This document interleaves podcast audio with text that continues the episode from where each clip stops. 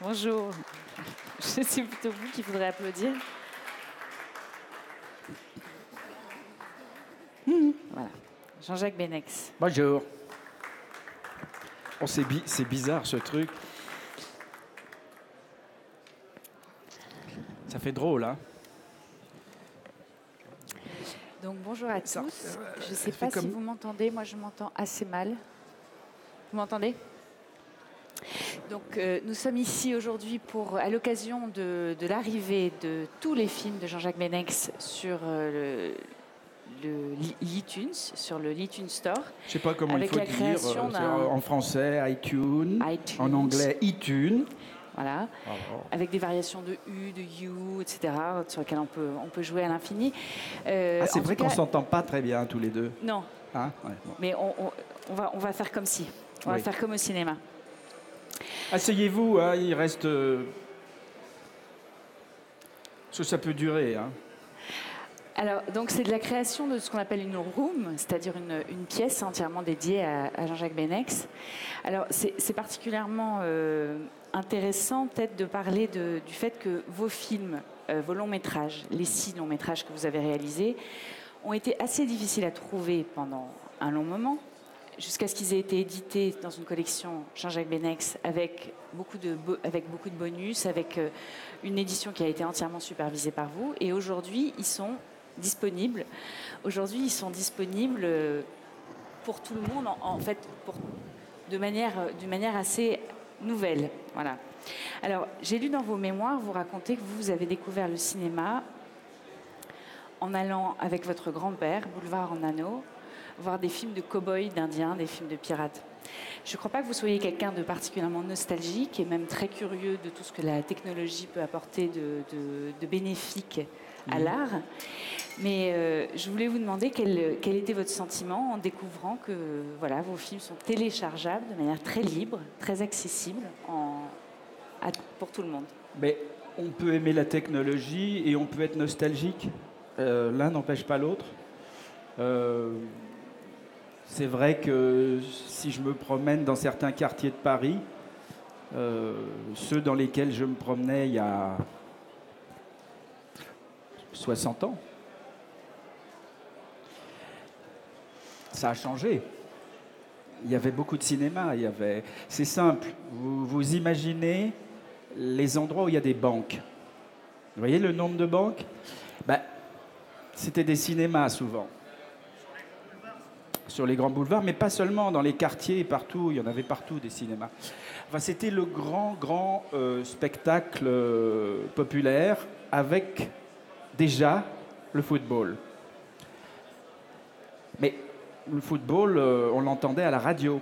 Fallait imaginer. Bon. Donc aujourd'hui, on, boucle la boucle, on fait un flash forward assez rapide, et on se retrouve ici, à l'Opéra. Euh, Dans une ancienne banque, hein, je dans une ancienne banque. Comme quoi, je préfère ce sens-là. Euh, et, et les films sont disponibles sur iTunes. Moi, ça me va très bien, j'ai aucun problème avec ça. La dématérialisation des œuvres ne me pose aucun problème. Disons que ça modifie euh, la relation avec, avec l'œuvre. Il n'y a plus de copie, ou la copie est quelque part sur un serveur, mais les images restent les mêmes. Alors je suis assez heureux de me dire que mes films sont visibles. Et puis, ils sont visibles, mais c'est bien parce que ce sont des films qui appartiennent déjà, je ne veux pas dire au patrimoine, ça serait prétentieux, mais qui sont des films, disons, de catalogue. Euh, C'est-à-dire qu'aujourd'hui, on a tendance à aimer la nouveauté, tout ce qui arrive, tout ce qui débarque du jour au lendemain. Moi, je suis content de pouvoir trouver sur euh, des magasins, et je les cherche, je trouve qu'il n'y en a pas assez, des films anciens, plus anciens. J'ai envie de pouvoir disposer, de louer ou d'acheter des films euh, anciens. Euh,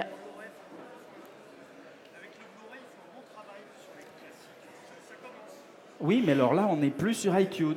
Alors, euh, mais simplement, j'embraye sur ce que vous venez de dire. Euh, On vous a demandé de faire un choix de films classiques, euh, classiques, pas forcément classiques, mais enfin de films que vous aviez envie de, relier à votre travail ou, est-ce que vous pouvez nous en parler un petit peu? Mais figurez-vous que je ne sais pas les films qui ont été choisis parce que justement, beaucoup des films que je demandais de mettre sur cette liste n'étaient pas disponibles sur iTunes.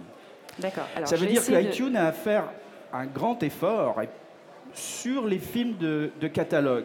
Cet effort, d'ailleurs, il n'est pas, pas seulement à faire par iTunes, mais il est aussi à faire par les gens qui sont propriétaires des droits, qui sont un peu lents à vouloir donner leurs droits. Parce qu'il faut savoir qu'on a, eu on a très peur de l'Internet, de la copie, euh, du piratage.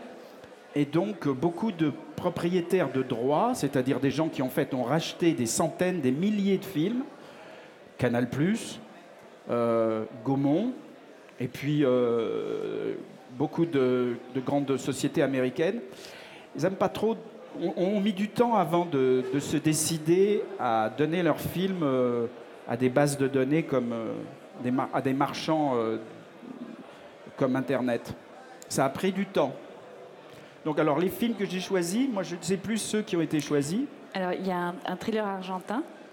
Oui, Dans ses yeux, qui est, je trouve un très très beau film, premier film, extrêmement intelligent, euh, très bien mis en scène et dans lequel moi je reconnais euh, la patte d'un réalisateur, de quelqu'un qui a un langage à lui, qui a une façon de filmer, de raconter, très personnelle, et qui me touche parce que je vois que sa façon de faire est, très habile et, et ça m'a beaucoup séduit.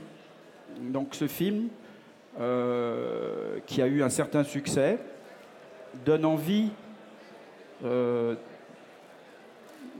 de, de voir la suite de ce que fait ce réalisateur. Et puis j'espère que je ne dis pas de bêtises, mais je crois qu'il y a Zéro de conduite et Les Enfants du Paradis. Alors Les Enfants du Paradis, ça c'est le, classique par excellence. C'est film euh, qui a été fait, il me semble bien, en 45, 46, quelque chose comme ça. Juste après, ou, juste après la guerre, ou juste à la fin, euh, qui est un film euh, parfait, scénario, dialogue, acteur et qui parle du théâtre. Il parle du théâtre, mais il parle aussi bien du cinéma, puisqu'il parle des, anciens et des modernes. Et euh, il me parle de, Paris, il me parle du monde des acteurs, il me parle du monde du crime. Et hum, c'est d'une extraordinaire modernité. Voilà, on m'avait proposé d'en faire un remake aux États-Unis, mais je m'en suis pas senti capable. Même si je pense que ça serait extrêmement intéressant de projeter cet univers-là dans une adaptation moderne. Mais j'ai trop de respect pour les auteurs de ce film, Marcel Carnet et Prévert. Euh, si j'étais américain, je crois que je le ferais. Mais je ne suis pas américain, alors je ne le ferai pas. Alors, dans cette, euh, dans cette room, iTunes, on trouve aussi votre livre, puisque vous avez écrit euh, vos mémoires, qui s'appellent euh, non pas les sentiers, mais les chantiers de la gloire, qui est un, livre euh, imposant, hein, de 800 pages, où vous racontez en détail votre, votre travail, votre histoire familiale. Et vous me disiez tout à l'heure que vous trouvez que c'était important que les livres trouvent aussi une place sur ce support. Oui, c'est la même chose. Euh, il y a des gens qui... Euh, j'entendais l'autre jour euh, Frédéric Becbédé qui pleurait parce que les, livres étaient sur, sur des liseuses. J'avoue que je ne comprends pas très très bien ce genre d'état d'âme. On peut aimer les livres en papier, les livres en papier vont, vont rester, ils ne vont pas disparaître du jour au lendemain. Euh, et en même temps, on a la possibilité d'emporter avec soi sur une liseuse, quel que soit le modèle qu'on ait choisi, euh, 10 livres. Euh, moi, j'ai écrit un gros livre en plus, ce qui était un, peu inconscient de ma part. J'ai toujours fait des films très longs, certains diront trop longs. Et quand j'ai commencé à écrire, j'ai fait un livre de, 3, de 850 pages. Bon, Euh, donc c'est très lourd. Sur une liseuse, que ça soit 10 pages ou, ou 10 000 pages, n'a aucune espèce d'importance. Donc euh, je trouvais que c'était intéressant, enfin moi ça m'avait semblé intéressant de, euh, de raconter des souvenirs de réalisateurs, de metteurs en scène, et d'essayer de montrer le parcours que vous pouvez avoir du, de l'enfance au cinéma, comment, comment se fabrique un artiste, comment vit un artiste, et, et qu'est-ce que c'est que de faire des films? C'est une étrange euh, alchimie entre le réel et, ce qu'on fabrique. Euh, donc j'ai écrit ce livre et je suis assez heureux de voir qu'aujourd'hui tout ça c'est sur, euh, c'est disponible sur Internet. Je pense que c'est le bon moment. C'est encore un peu tôt probablement. On n'a pas encore ces habitudes ces habitudes viennent petit à petit en France. Mais euh, aux États-Unis, les gens lisent euh, euh, des livres dématérialisés et ça se lit très bien. Et un, livre de 835 pages à lire au lit, je peux vous dire que c'est assez c'est lourd. Hein. Donc vous n'avez pas à tourner les pages, c'est très très bien. Alors, pour venir à vos films, le premier dans l'ordre chronologique, c'est Diva. Et c'est assez étonnant de voir que c'est des, problématiques qui sont déjà dans votre premier film, puisque euh, pour, euh, pour qui ne l'aurait pas vu, euh, l'histoire c'est un, postier qui s'appelle Jules, qui tombe amoureux d'une diva, d'une chanteuse lyrique, dont il fait un enregistrement pirate. Et cet enregistrement pirate, il le fait pour son, pour son plaisir personnel, mais il devient l'objet de, de, de, de convoitises, d'affreux mercantiles Hein, qui sont les méchants du film, parce qu'il y a toujours des méchants dans, dans, vos films. Ils sont taïwanais à l'époque. Voilà. Et... Ils étaient japonais dans le livre, mais comme j'ai beaucoup d'estime pour les japonais, je les avais transformés en taïwanais. Je me dis, quitte à me fâcher avec des orientaux, je vais me fâcher avec ceux qui sont moins nombreux. Euh, c'est une préfiguration. Cette, histoire est extrêmement moderne et même visionnaire. Je le dis d'autant plus facilement que moi, je suis je suis que l'adaptateur de, cette, de ce roman de, de Della Corta, qui mettait en scène euh, le côté collectionneur, otaku même. Par la suite, ce sont des, on s'est rendu compte que ce sont des, collectionneurs, des gens qui font de la compilation, des pirates, des petits pirates qui se servent des moyens technologiques pour ajouter euh, à leur collection euh, des enregistrements, des photographies, et les compiler, les garder comme une sorte de trésor. Et c'était extrêmement moderne parce que c'est ce qui est arrivé euh, pratiquement 30 ans plus tard avec tous les phénomènes de piratage la neutralité aussi, soi-disant, de, la technologie, parce que avec, un enregistreur, vous pouvez enregistrer les confessions euh, euh, d'un tueur, mais aussi la voix de la chanteuse dont vous êtes amoureux. La technologie est neutre. Elle n'a, la technologie, c'est aussi bien une arme. Une Kalachnikov, ça dépend qui la tient et qui est au bout du canon. La technologie, c'est la même chose. Elle est neutre. Elle n'a que faire de nos états d'âme. Ce qui est amusant aujourd'hui, c'est que on, a des rapports extrêmement affectifs avec euh, son iPad, son iPhone. C'est de la technologie, c'est neutre.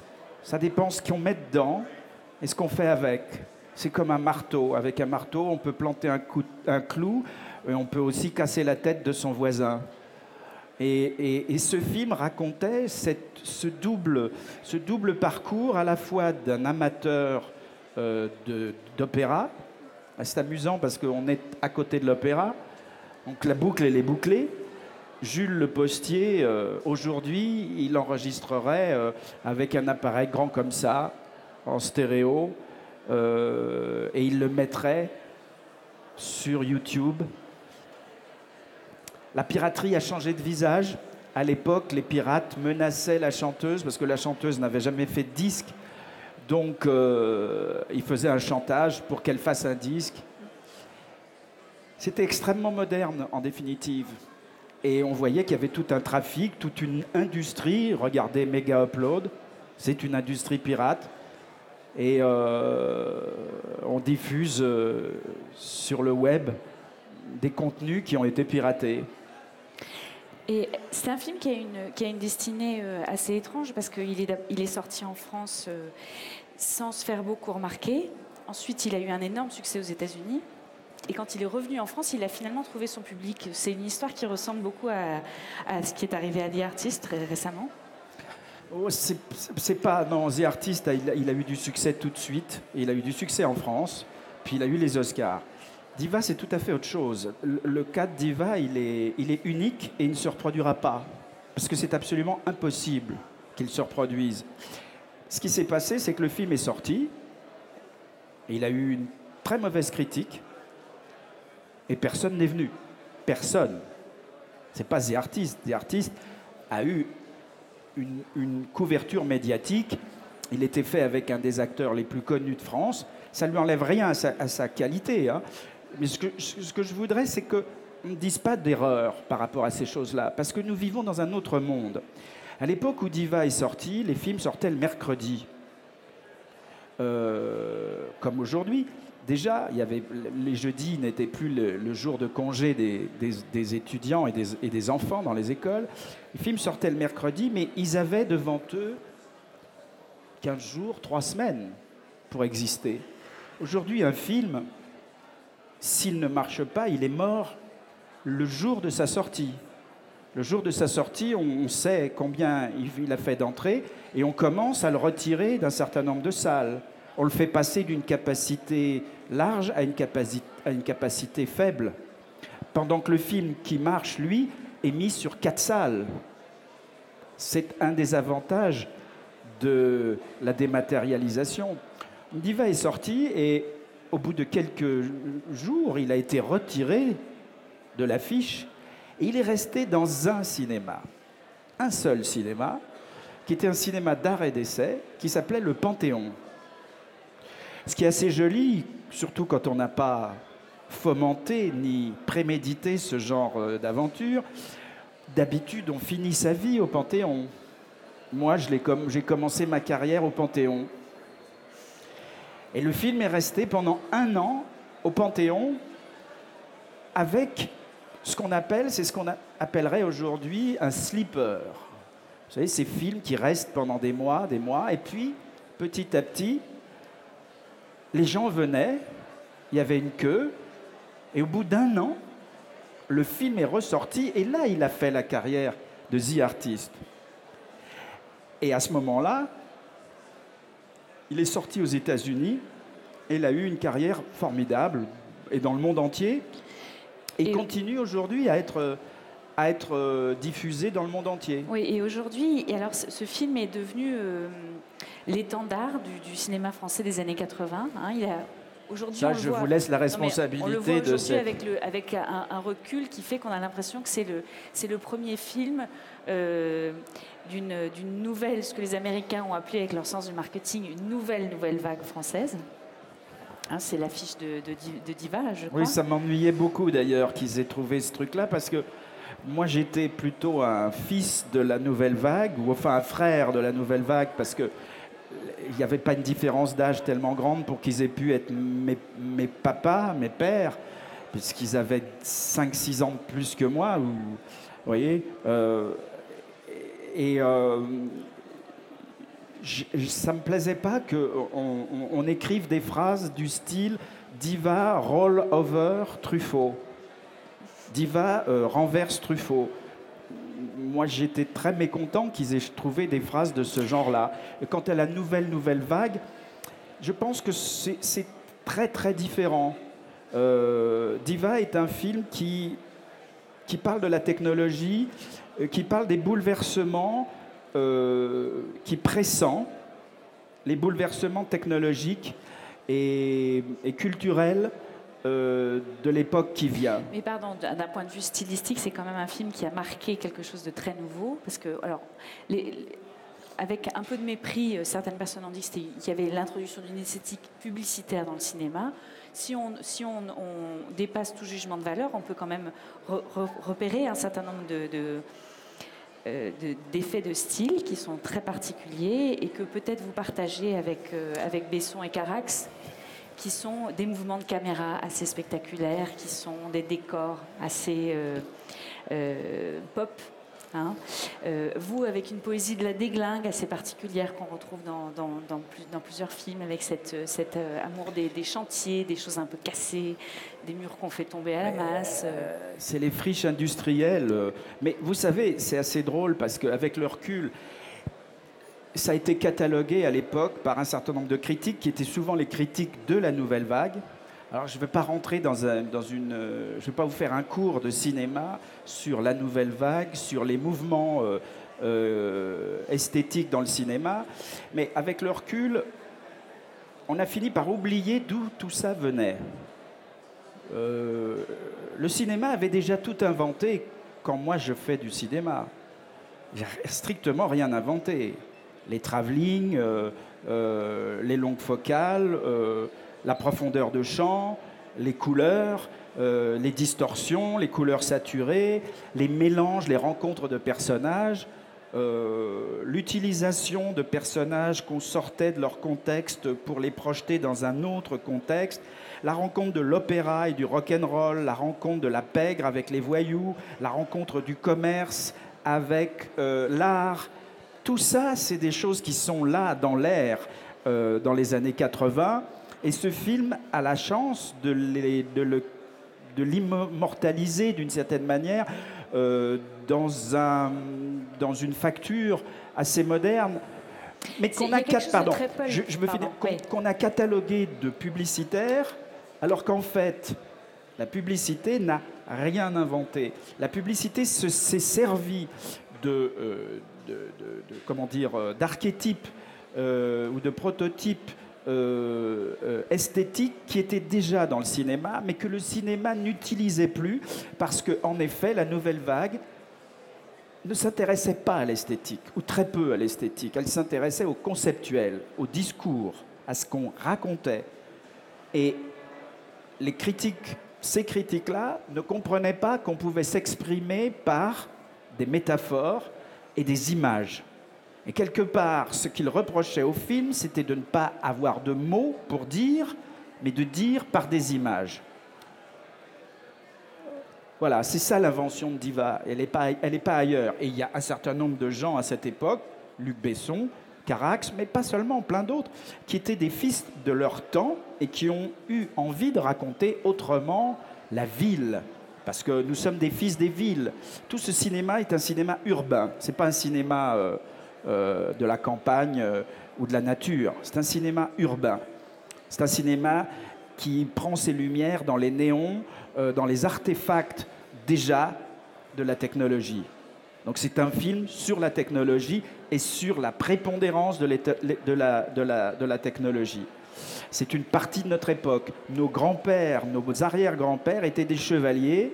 Euh, ils s'exprimaient avec un vocabulaire de, ou, de, ou, de, ou, de, ou de guerrier ou de cavalier. Nous, nous ne sommes plus des cavaliers et les seules cavales sur lesquelles nous montons, elles sont à deux roues et maintenant à trois, mais c'est très limité. Nous sommes en train de voyager sur la toile et ça ouvre un, un nouvel art, la pixelisation, euh, les effets spéciaux, la dématérialisation, le mélange, ça devient extrêmement complexe et tout devient, on peut tout copier, tout doubler et tout interpréter. Toutes les informations deviennent source de création. Et avec ce matériel, on peut faire des œuvres d'art. Alors, pardonnez-moi, on, est un petit peu guetté par le temps. Euh, on, va, on, va, passer peut-être. le temps nous guette un premier extrait euh, de, Pardon, je... Je, vous en prie. Euh, on va passer un, un, extrait de 37 de le matin et puis on reviendra peut-être sur la, sur la version courte et la version longue du film.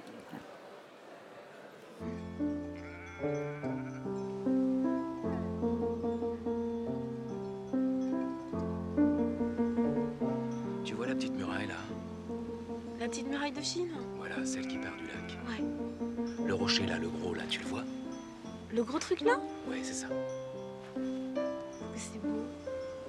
Et la petite maison, là, tu la trouves pas mignonne, hein? Ouais. Mais je sais toujours pas où tu vas en venir. Putain, j'adore ce coin. T'as raison, il manque rien. Tout est à sa place. C'est formidable. Betty. Tout ça, c'est pour toi.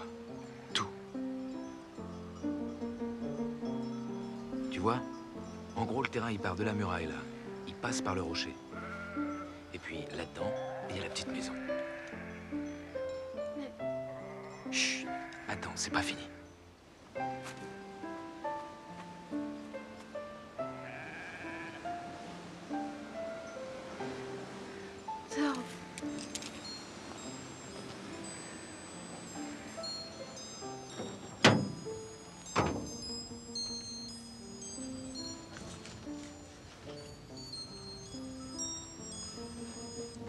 Mon amour.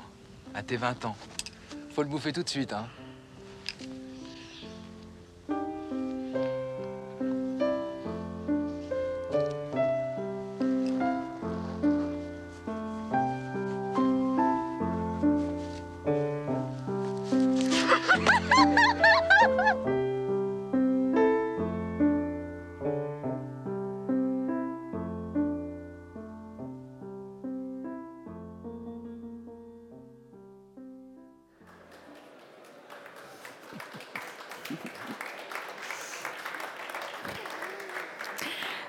Un film qui a...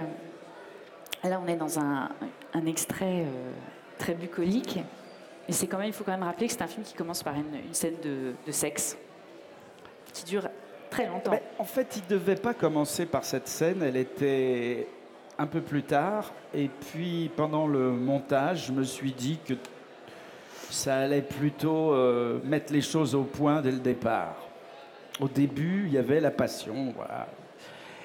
Et euh, je, ce qui est euh, amusant à, regarder un peu inquiétant, c'est je suis, je suis pas sûr qu'aujourd'hui ce film pourrait se faire. Voilà, c'est la seule chose euh, qui, qui qui m'inquiète un peu parce qu'à la fois, nous sommes dans la pire et la meilleure des époques parce que je trouve que la technologie et les inventions euh, peuvent, nous, nous laisser espérer que nous sommes capables d'affronter les millénaires à venir. Et en même temps, je trouve que notre société est bien étrange et qu'elle est en train de se radicaliser, de se refermer sur elle-même. Ce qui est un paradoxe quand on sait les, euh, les extraordinaires potentiels de la technologie. Euh, donc, euh, quand je vois ce film aujourd'hui, je ne suis pas sûr que je le ferais aujourd'hui. Je ne suis pas sûr que ça serait possible. Pas sûr que ce film serait produit. À l'époque, ce n'étaient pas les chaînes de télévision qui. Les chaînes de télévision étaient coproductrices des films, mais elles ne décidaient pas des acteurs. Elles ne décidaient pas des sujets. Alors évidemment, quand je dis ça, je vois tout de suite s'élever un certain nombre d'exécutifs des chaînes qui diraient mais jamais on a jamais c'est pas vrai Mais ceci dit, vous avez déjà eu pas mal de, de difficultés à imposer Béatrice Dalle, alors que pour ce, on- pour ce rôle, on voulait une actrice connue. Oui, c'est à l'époque, on, on me conseillait sérieusement de prendre Isabelle Adjani, et Isabelle Adjani, je crois, avait envie de faire le rôle. Mais je, je l'aime beaucoup, je trouve que c'est une actrice extraordinaire, mais je ne la voyais pas dans ce, dans ce personnage, et je me suis euh, battu pour euh, imposer Béatrice Dalle. Et ça, c'est un choix euh, assez guerrier, parce que j'aurais très bien pu ne pas faire le film. Et d'ailleurs, on n'est pas passé loin de, de, de, la- l'arrêt du film. Enfin, on a failli ne pas le faire. Et hum, comment vous l'avez trouvée, Béatrice Dalle? Il y avait eu un photographe qui l'avait vu passer. euh, Parce qu'il faut, il faut quand même redire c'est son premier rôle. elle avait absolument rien fait. Et je, elle ne voulait même pas être actrice. Enfin, c'était pas, c'était pas, c'était pas sa préoccupation principale. Elle avait plutôt envie de faire des photos, des choses comme ça. Et c'est un jeune photographe qui l'a rencontrée et qui lui a fait un rouleau de pellicule avec elle. Et ça lui a ouvert les pages d'un magazine. Et c'est là- là-dedans que Dominique Besnard l'a vu et euh, il m'en a parlé, il a fait faire des essais. Et euh, moi, je l'ai trouvé extraordinaire. Mais il fallait avoir la volonté de prendre une inconnue pour ce genre de rôle. Voilà, ça c'est un peu un miracle. C'est pour ça que je vous dis, les miracles, ils ne se reproduisent pas. Euh, c'est vraiment l'histoire de quelqu'un qui monte à Paris, d'une jeune provinciale qui monte à Paris et qui croise la route d'un photographe, puis d'un casting directeur, puis d'un metteur en scène, qui a décidé d'imposer sur son film une inconnue, quel que soit le coût. Les chances que ça arrive sont pratiquement aussi importantes que de gagner au loto. Et puis je voudrais que vous nous parliez un petit peu des seconds rôles aussi, parce qu'il y a beaucoup d'excellents de, seconds rôles dans vos films. Euh, il y a Vincent Lindon qui fait euh, une, apparition assez remarquable dans 37 de matin. Euh, Dominique Pinon, qu'on retrouve à la fois dans Diva, dans La Lune dans le caniveau, dans un second rôle. Gérard Darmon qui fait c'était pas son premier rôle, mais c'était vraiment c'est dans Diva qu'il a été remarqué. Hein, et puis il revient dans 37 de le matin. Clémentine Sélarié dans 37 de le matin, qui est extraordinaire en épicière lubrique, qui, saute sur tout ce qui bouge. Euh, voilà, vous avez un, vrai goût pour, le, pour les seconds rôles. Mais c'est hérité, ça, du cinéma français, dans lequel il y avait des seconds rôles extraordinaires. Je vous ai cité tout à l'heure Les Enfants du Paradis. Si vous regardez le casting des Enfants du Paradis, c'est une merveille, quoi. C'est-à-dire des petits personnages. Avec des, vous avez commencé dans le cinéma en tant qu'assistant pour des réalisateurs qui eux-mêmes étaient des réalisateurs qui avaient Hein, qui, faisaient beaucoup travailler euh, dans la comédie des seconds rôles assez remarquables. C'est une tradition du cinéma français. Euh, euh, c'est aussi une tradition d'un cinéma qui avait les moyens c'est plus difficile aujourd'hui, c'est plus lourd. On paye très cher des vedettes et après, il n'y a plus rien. Mais enfin, bon. Et est-ce que vous pouvez nous parler un petit peu de la différence entre la version courte et la version longue de 37.2, qui sont tous les deux disponibles sur le site? Ça, c'est l'avantage aussi de la dématérialisation. Parce que euh, j'avais été. Il faut comprendre pourquoi j'ai fait cette version courte au début. En fait, la version du film, la version euh, officielle, celle que j'avais tournée, elle était ce qu'on appelle la version longue. Mais avant 37.2, j'avais fait un film qui s'appelait La Lune dans le caniveau, qui est certainement le film le plus excessif et le plus audacieux que j'ai fait, et qui a connu un accueil absolument détestable au Festival de Cannes. on s'en approche et donc je commence déjà à avoir des, des éruptions de boutons, tellement j'ai gardé un mauvais souvenir de cette, de, cette, euh, de cette diffusion. Et un des problèmes était cette pression qu'on exerçait et qu'on exerce toujours sur les artistes de rentrer dans un moule. Et le moule, c'est la dimension temporelle. Combien de temps ça dure? Un film, ça ne doit pas durer plus de un livre, ça ne doit pas être plus de tant de pages. Et ça, c'est un peu une dérive du modèle industriel. On a tendance à vouloir rentrer dans des normes. Alors que la technologie nous permet de faire ce que nous voulons. Et ça, c'est un bon exemple parce que, autant dans une salle de cinéma, vous vous retrouvez limité par le nombre de séances, parce qu'évidemment, le pur commercial, il a envie d'avoir une rotation la plus accélérée possible de son stock, et si possible du plus grand nombre de produits. Donc idéalement, il rêve du film qui va être le plus rentable dans le plus petit espace de temps et en faisant rentrer le plus grand nombre de gens. C'est pour, ça qu'il a tendance à vouloir répéter ce type euh, de standardisation pour faire plus d'argent. Or, s'il y a un endroit où on ne doit pas penser comme ça, c'est bien l'art. C'est pour ça d'ailleurs que je resterai jusqu'au bout et toujours un militant de l'art et un défenseur des artistes. Parce que l'artiste ne doit pas rentrer dans ce genre de problématique. Donc quand j'ai fait 37.2, j'avais quand même gardé parce que autant on peut dire qu'on ne veut pas, mais parfois on garde des mauvais souvenirs. Si vous avez fait une chute, euh, ou si vous êtes sorti de la route euh, dans une course automobile à 200 à l'heure à un endroit précis, chaque fois que vous y passez, il y a quelque chose. Et donc, quand j'ai fait 37.2, le premier, le premier montage faisait 4 heures, euh, et je savais qu'on pouvait faire un film de 3 heures. Donc on a monté un film de 3 heures, et à ce moment-là, j'ai décidé, mais autant par conformisme, par souvenir d'une mauvaise histoire, j'ai décidé de, de réduire le film à une durée commerciale. Donc j'ai fait un compromis. Je l'ai fait avec euh, les normes de l'époque et avec ma crainte. Je ne pouvais pas, il ne fallait pas faire un échec avec ce film.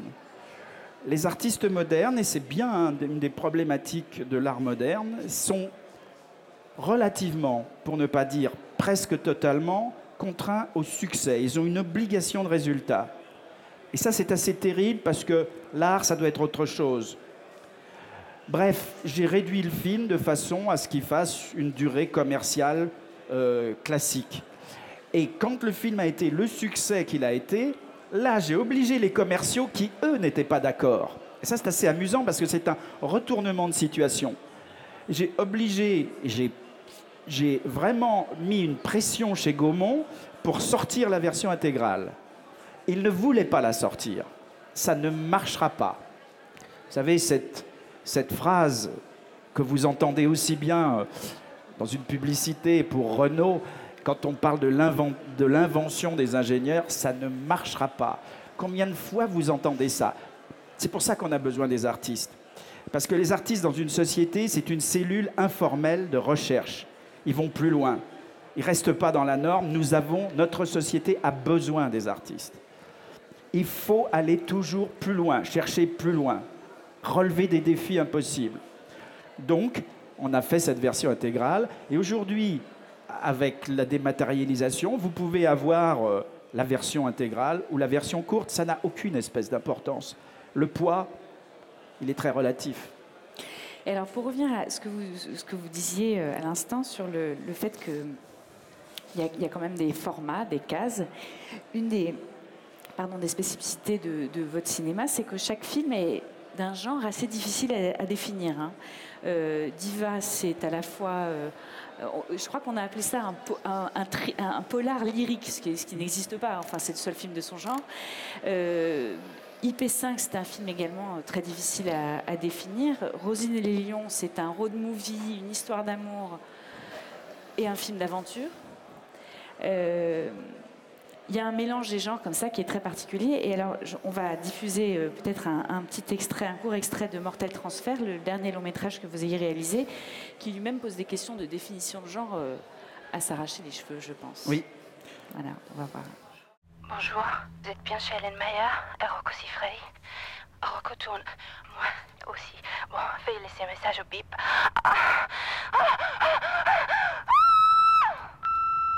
Hélène Hier soir, c'était vraiment pas de ma faute. Excusez-moi pour les bêtises, je vous raconterai. Vous me manquez, Hélène. Je suis à mon cabinet toute l'après-midi. J'attends votre appel. Bye.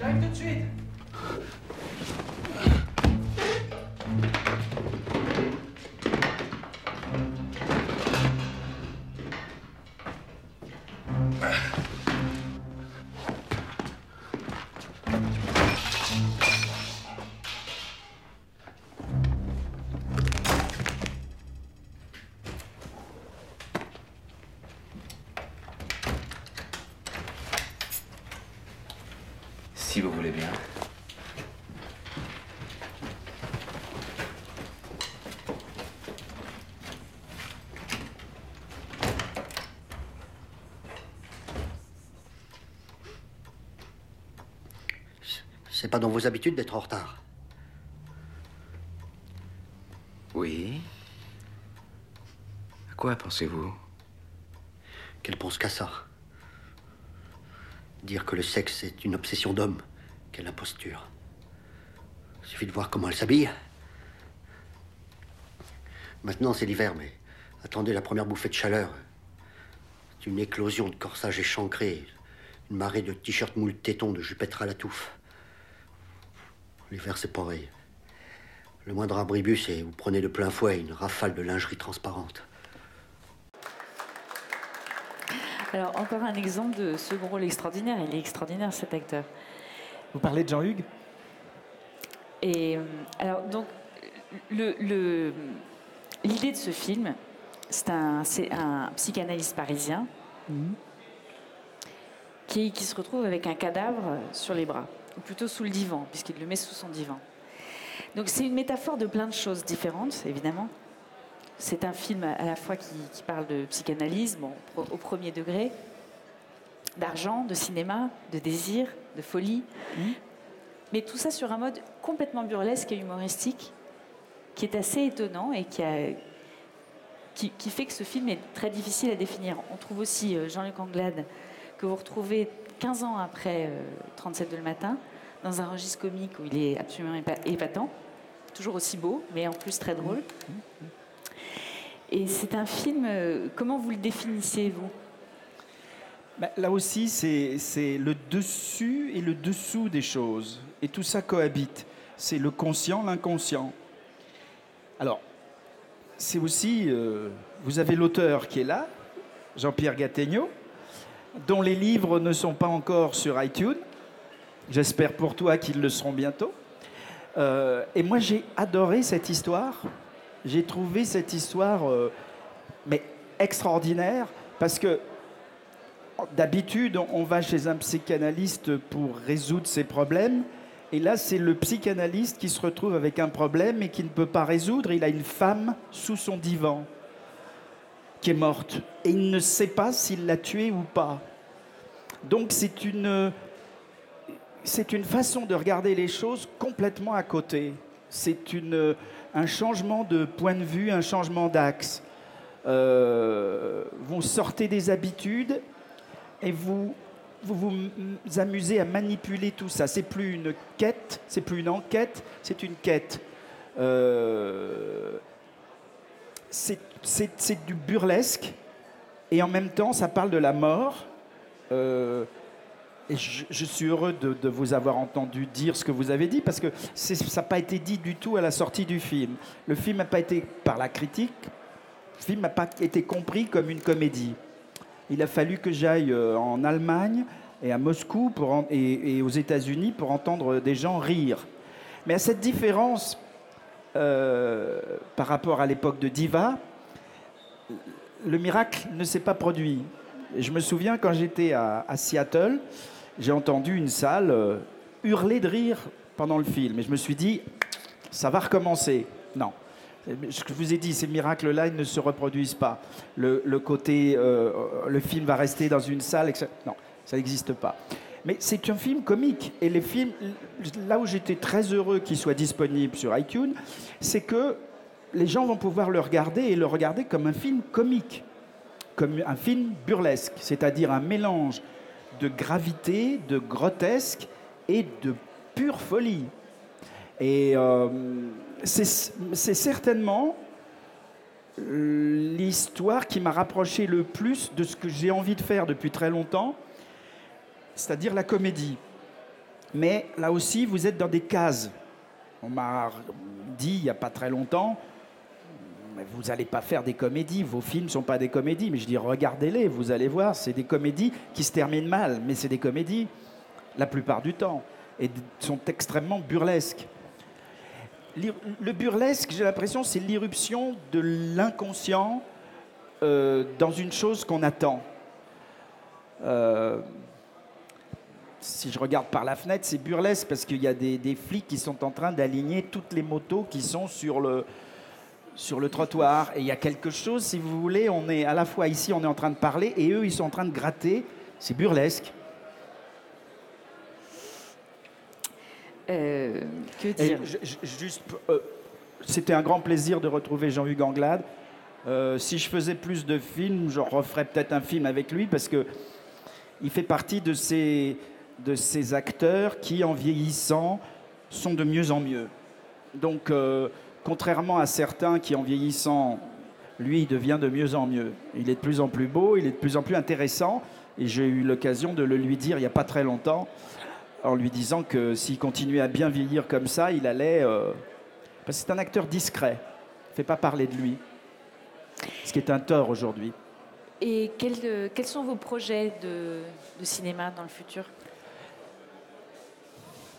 J'ai plutôt comme projet de continuer à écrire des livres. Euh, je, je suis en train d'écrire la suite des Chantiers de la Gloire. Je referai peut-être un film, peut-être pas. Je ne sais pas. Je ne suis pas sûr que je sois encore, euh, euh, comment dire, que j'aille encore avec le système, ou que je m'en accommode, ou que le système s'accommode de moi. Et le documentaire Parce que vous avez Je continue à faire, beaucoup de je continue à documentaires faire aussi. des documentaires où j'ai, où je suis dans une, il y a moins de gloire et moins de lumière, mais euh, un plaisir de la, connaissance. Donc je vais faire un film, euh, un documentaire sur les Gaulois, sur le mythe gaulois. Voilà. Je vais peut-être euh, passer la parole au public si vous avez des questions. Vous êtes les bienvenus. Une petite chose à propos de Mortel Transfer, puisque j'y suis un petit peu pour quelque chose, mais ce que j'ai trouvé intéressant lorsque Jean-Jacques Benex l'a adapté, bon, je connaissais son cinéma, moi ce que j'aime dans son cinéma, je pas s'il va être d'accord avec moi, c'est la dimension baroque de son cinéma. C'est-à-dire qu'on transgresse des codes, on s'en fiche complètement de représenter la réalité telle qu'elle est, telle qu'on la verrait comme ça, mais on la représente autrement, ce qui est, je trouvais, remarquable dans Diva. Alors juste à propos de Mortel Transfer, pour moi, j'avais voulu écrire une histoire, un thriller. Quelqu'un qui se trouve dans une situation pas possible et qui ne sait pas comment s'en sortir. Et ce que je trouve remarquable dans le film de Jean-Jacques, excuse-moi de faire des compliments, ce que je trouve remarquable, c'est qu'il l'a construit, de mon point de vue, à la manière d'un cauchemar. C'est-à-dire qu'on est embarqué dans une histoire et le propre d'un cauchemar et d'un rêve, c'est de mélanger des éléments de la réalité. Les humains sont très bien. Ils n'ont pas de convention quand ils se mettent à rêver et à aller en roue libre, et c'est ce qui est tout à fait reproduit. On ne s'occupe pas de faire quelque chose de convenable qui fonctionne selon des critères précis, mais où la réalité s'entrechoque dans tous les sens.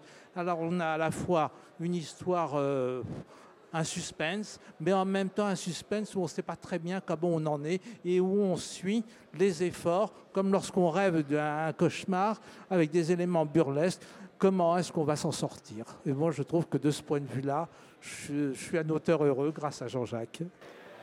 Et avec plusieurs fins aussi. Hein. Oui, tout à fait, mais Parce qu'on on croit qu'on s'est réveillé, puis en fait ça continue, et puis Oui, j'ai l'impression que ça, ça c'est pas forcément une, un gage euh, de réussite cinématographique, parce qu'il y a un moment où il faut finir. Et moi, je garde le souvenir en tant que spectateur quand j'étais, quand j'allais aussi dans ces fameux cinémas de quartier où on pouvait regarder des films euh, permanents. euh, on pouvait s'asseoir euh, à 1h de l'après-midi et en sortir à 10h. On avait l'autorisation de revoir le film. Et, j'aimais ces films qui ne se finissaient jamais, où il y avait toujours une fin et une fin et une fin et une fin. Et ça, c'est typique. Je, suis tout à fait. je te remercie. J'aime bien quand Jean-Pierre vient parce qu'il il, il parle en fait beaucoup mieux de moi que moi de ce que je fais. Euh, c'est le côté baroque. Et je, suis baroque, j'ai toujours été intéressé par le baroque, et le baroque c'est bien ça, c'est le mélange des gens. Regardez l'opéra baroque, c'est ça, vous passez de quelque chose d'extrêmement grave, euh, extrêmement sérieux, à la plus grande comédie. D'ailleurs, euh, on aime bien Shakespeare, mais on a oublié qu'il était aussi un baroque. Donc oui, Diva est un film baroque, La Lune dans le caniveau est un film baroque, et, la, et, Mortel Transfert est un film baroque. Euh, avec peut-être une dimension supplémentaire qui est celle de la comédie. Et ça, ça a gêné un certain nombre de critiques. Quand je dis critique, c'est pas forcément les critiques, c'est ce que ce qu'il y a en nous de critique euh, du langage, c'est ce mélange des genres. C'est-à-dire, euh, oui, mais on ne sait pas s'il faut rire ou pas. Bah, euh, il faut rire quand, c'est drôle, et, avoir peur quand c'est un cauchemar. Et c'est ça le propre du cauchemar, c'est qu'on passe de situations qui sont extrêmement drôles à des situations terrifiantes. Vous avez un cadavre, vous avez une cliente qui est morte sur votre divan. Au lieu d'appeler la police, vous la cachez sous le divan et vous continuez à recevoir des clients. Et vous savez, un corps mort, il peut bouger. Donc là, tout d'un coup, la main ressort. Donc c'est une situation horrible. Vous voyez, c'est une vraie situation de cauchemar. Et, et de ça naît le rire. Alors le film est fait de ça, mais c'est pas très français. Français, baroque. Les Flamands. Est-ce qu'on a une autre question peut-être? Vous vouliez poser une question? C'était pas vraiment une, une question, mais plutôt une remarque euh, pour un film comme Diva. Euh, moi, il m'apparaît en fait, euh, surtout au plan esthétique, comme rompant complètement avec, avec la nouvelle vague. Euh, en clair, la nouvelle vague, la couleur est moche. Et il a fallu attendre quelques, quelques cadreurs, des gens après comme Almondros, etc., qui arrivent à faire quelque chose de beau, mais sinon le noir et blanc était magnifique et la couleur était moche. Euh, ensuite, Diva contient quelque chose d'intéressant, c'est qu'il est complètement le marqueur des années 80. C'est-à-dire que c'est les dernières fois où on va voler des vinyles, parce qu'après le compact disque arrive. Euh, les ça personnes se, de- ça se vole aussi. Hein, oui, les, les per- alors ils reviennent maintenant. Euh, les personnes de la poste non plus, le petit sac jaune, etc. Et euh, la mobilette qui va avec. Euh, on n'a plus un agra pour enregistrer, pour faire du piratage, mais plutôt des mini-disques et maintenant des supports numériques. Donc en fait, si on dit qu'aujourd'hui, et comme ça peut être écrit dans votre, la page Wikipédia, là je viens de vérifier, qu'il est certes, euh, il apparaît un petit peu daté, c'est parce qu'en fait, c'est aussi le basculement d'une époque. Et en ça, je pense qu'il marque ça, tout comme les films des années 70, quand on regarde des sautés, qu'on se dit qu'il y a tellement de fumée dans le film qu'il faudrait presque aujourd'hui ouvrir la fenêtre. voilà. Donc bravo pour ça. Merci. Mais euh, je vous en prie, euh, écrivez sur Wikipédia, vous savez que c'est participatif. Il m'est arrivé de le faire, donc euh, je le ferai peut-être pour Diva. avec plaisir, vous êtes bienvenue. Merci beaucoup. Merci. Merci. Merci à vous.